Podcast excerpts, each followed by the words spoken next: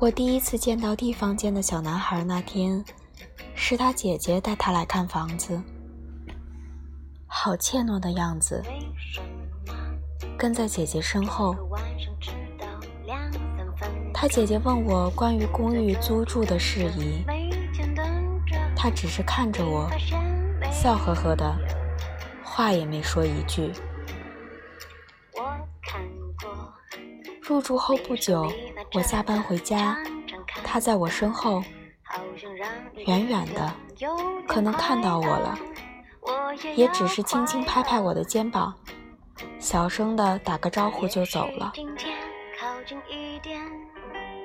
有一天，在楼下撞见我在抽烟，很惊异的样子说：“嗯，你抽烟的？”我说：“嗯。”就用微笑把他打发走了。一天晚上，我开房间的门准备去倒水，撞见他从门口架子上想要撕一些我的纸巾。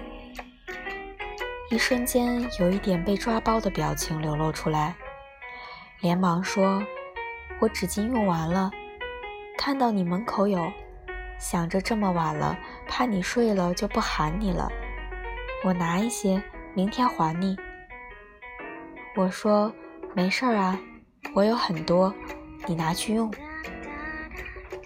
看他不好意思的表情，我竟然觉着。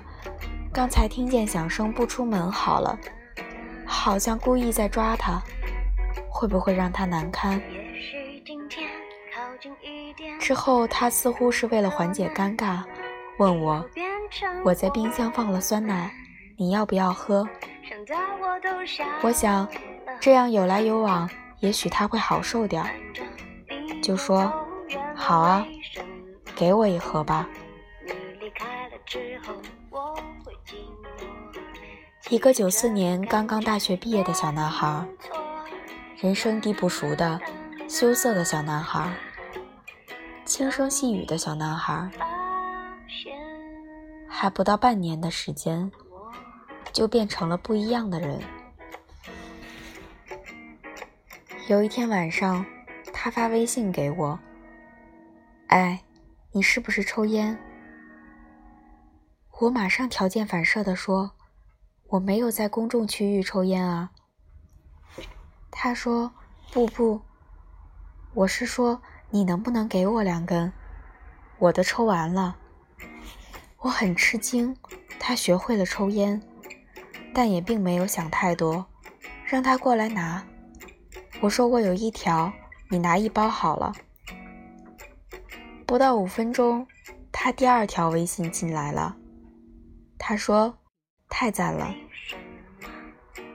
要知道，真的需要抽烟和习惯抽烟的人，并不需要这种即时性的快感，他们不会发出这样的感慨。这样的小孩，这些年陆陆续续也见过一些。后来，我常常听见他打游戏的声音，窝在房间里，大声的喊叫。”夹杂着粗鄙的脏话，骂书盘，骂队友。那些声音，除了释放，还有一种孤独。城市里的孤独，不善言谈，却又不得不适应喧嚣社会的孤独。有时候迎面碰上他的表情。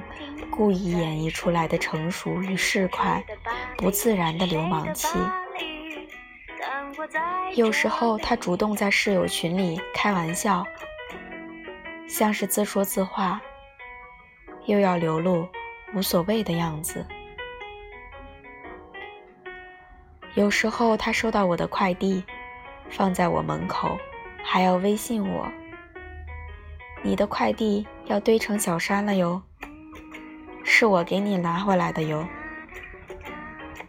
那种可以的卖人情，让人无所适从。后来他变成这样的小孩，后来我开始心酸，生活会把一个那样的小孩硬生生雕刻成如此造作的样子。后来我常常感觉那个房间虽然半夜也很吵闹，却像是永远不能安稳栖息。每一个响动打在墙壁上，都会反射出更寂寞的声音。后来他变成这样的小孩，是一件路人甲乙丙丁都觉得很忧伤的故事。